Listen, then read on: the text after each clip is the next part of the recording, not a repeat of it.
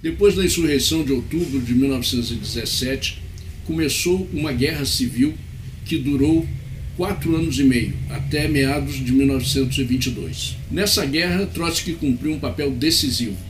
Ele foi o fundador, o organizador e o principal chefe militar do Exército Vermelho.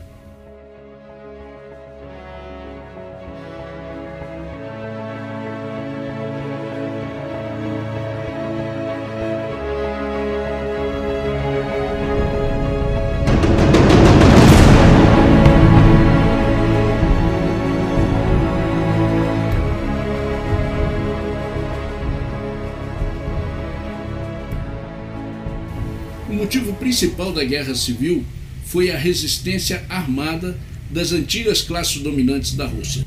A aristocracia dona de terras, a burguesia, os antigos generais do exército czarista entraram em guerra para impedir que o governo dos conselhos operários, soldados e camponeses expropriasse as suas terras e fábricas. Essas antigas classes dirigentes formaram um chamado Exército Branco, que na verdade reunia diferentes exércitos contra-revolucionários. O seu objetivo era esmagar o governo soviético e restaurar a ditadura do czarismo. Mas essa guerra não era só interna. O Exército Branco era apoiado com armamento pesado e também com a invasão de 14 países imperialistas e seus aliados. A agressão imperialista começou com a invasão do território russo pelo exército alemão, que ocupou a Ucrânia, a Lituânia, a Estônia e todo o oeste da Rússia.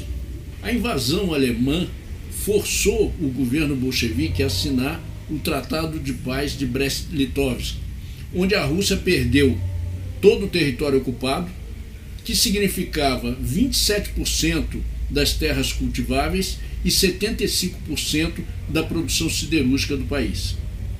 Nos primeiros meses, depois da Revolução de Outubro, houve uma guerra civil latente com pequenas escaramuças.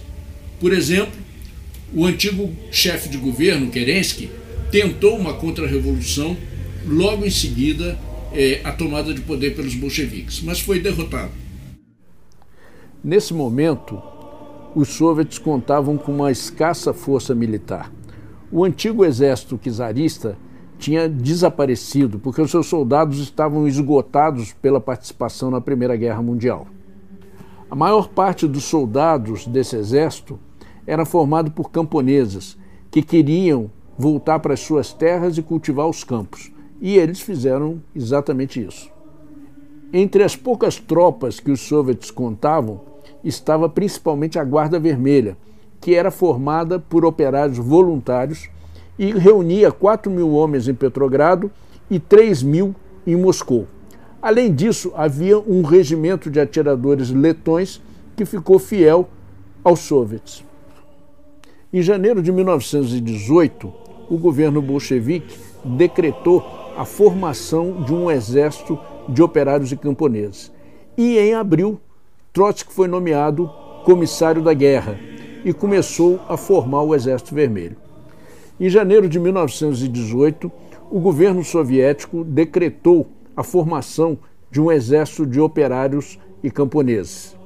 E em abril, Trotsky foi nomeado comissário do povo para a guerra e começou a organizar o Exército Vermelho. As linhas gerais traçadas por Trotsky para a organização do Exército foram quatro. A primeira era a instrução militar obrigatória para toda a população. A segunda, a formação de quadros militares entre os combatentes. A terceira foi o aproveitamento de especialistas militares, ou seja, os antigos oficiais do exército czarista. E por último, a criação da função de comissário político ou comissário de guerra, que eram em geral militantes do Partido Bolchevique. A utilização dos antigos oficiais do exército czarista foi polêmico. Havia muita resistência, inclusive ou principalmente entre os quadros do Partido Bolchevique. Trotsky explicava que a Revolução Socialista tinha que construir a nova sociedade utilizando a cultura e a técnica as mais avançadas da antiga sociedade capitalista. No terreno militar, isso não podia ser diferente. E no princípio, o quadro de oficiais do Exército Vermelho era formado por 70% de oficiais do antigo exército czarista. No final da guerra, isso mudou e os oficiais czaristas foram reduzidos a 30% do quadro de oficiais do Exército Vermelho. A figura dos comissários políticos ou comissários de guerra, criada por Trotsky, era uma novidade na história militar. Esses comissários, que em geral eram quadros políticos do Partido Bolchevique, assumiam tarefas político-militares e tinham como principal função controlar o cumprimento das ordens pelos especialistas militares. A primeira convocação para esse exército, que era ainda voluntário, foi aos militantes do Partido Bolchevique e aos membros dos soviets. O exército se organizou em vários círculos que tinham o mesmo centro. No centro havia um forte núcleo formado pelos militantes comunistas. No círculo seguinte estavam os operários de Moscou e de Petrogrado. E, finalmente, num círculo externo, vinha a grande massa camponesa, que foi alistada já posteriormente. Tropas tchecoslovacas de ex-prisioneiros de guerra, a chamada Legião Tchecoslovaca, armados por ingleses e por franceses, se sublevaram e tomaram a cidade de Kazan, nas margens do rio Volga, e com isso abriram caminho para chegar até Moscou. Trotsky se dirige a Kazan para reorganizar as tropas. Finalmente, o Exército Vermelho retoma a cidade com 25 mil homens. Essa vitória teve um significado decisivo para o triunfo final do Exército Vermelho na Guerra Civil. Mas apesar da vitória em Kazan, a República Soviética continuava ameaçada. Três exércitos comandados por antigos oficiais do exército czarista ameaçavam diretamente a revolução. O almirante Kolchak organizou um exército no leste que ocupou grande parte da Sibéria. O general Denikin formou um grande exército no sul. E na região noroeste, o general Yudenich organizou outro exército que ameaçava diretamente Petrogrado, a capital da revolução. Por outro lado, os países imperialistas e seus aliados se uniram contra os bolcheviques e diretamente invadiram o território russo. A Inglaterra e a França invadiram o território soviético pelo norte, nas cidades de Murmansk e Arkhangel.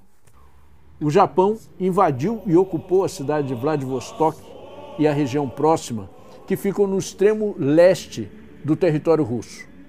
Nessa mesma região intervieram tropas dos Estados Unidos. Mais tarde, também a Polônia invadiu o território soviético. E, por fim, a Estônia, a Letônia, a Lituânia, a Finlândia, a Itália, a Grécia, a Turquia e a Romênia também apoiaram os exércitos brancos em diferentes momentos da Guerra Civil.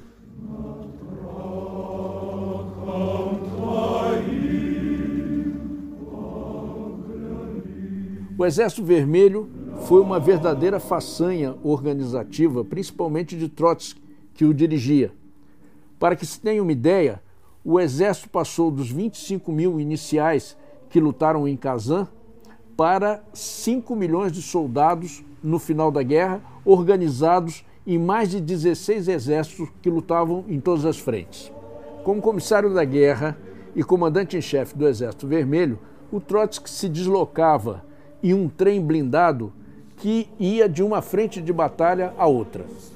Para que se tenha uma ideia, esse trem levava uma guarnição militar, levava um tanque e levava também carros para deslocamentos fora do, da área de alcance da linha férrea. Além disso, o trem tinha telégrafo, tinha rádio, uma estação telefônica, biblioteca e inclusive uma gráfica para impressão de panfletos e até de um jornal. O trem tinha uma função concreta: organizar o exército por onde ele passasse.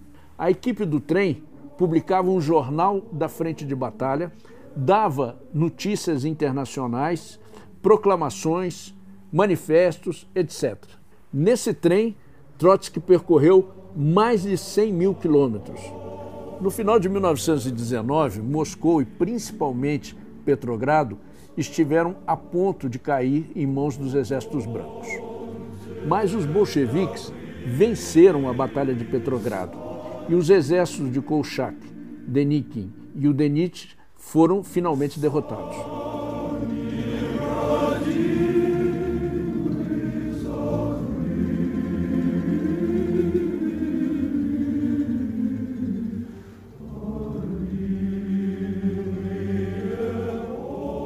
A guerra civil ainda continuou durante dois anos, mas os bolcheviques já enfrentavam exércitos brancos mais fracos do que esses anteriores. E, finalmente, em 1922, o Exército Vermelho saiu totalmente vitorioso da Guerra Civil. No entanto, a Rússia soviética pagou um enorme preço pela Guerra Civil. O país saiu destruído. Não se sabe ao certo quantos morreram na guerra. Alguns historiadores falam em 4 milhões e 500 mil mortos. Outros afirmam que o número de mortos foi o dobro, 9 milhões. Mas um dado mais preciso é que só de operários, mais de um milhão morreram durante os combates da guerra. Há mais de 100 anos, a direita mundial acusa os bolcheviques por esses milhões de mortos na guerra civil. Isso é totalmente falso. Os bolcheviques é que foram atacados e cercados por todos os lados por exércitos imperialistas e por exércitos locais contra-revolucionários. Não há a menor dúvida que a responsabilidade dessa mortandade cabe aos exércitos brancos e às potências imperialistas. Além disso, podemos afirmar com certeza que se o exército branco e as potências imperialistas tivessem ganhado a guerra, a Rússia teria sido afogada num banho de sangue. Lenin, Trotsky e os bolcheviques tinham que defender a revolução, a classe operária e os camponeses, ou todos seriam aniquilados pelos seus inimigos. À frente do Exército Vermelho, eles conquistaram esse enorme triunfo que foi um dos maiores feitos da história da humanidade. No próximo episódio, nós vamos falar da Terceira Internacional, a Internacional Comunista, fundada em 1919 em plena Guerra Civil, com o objetivo de se transformar no Partido Mundial da Revolução Socialista.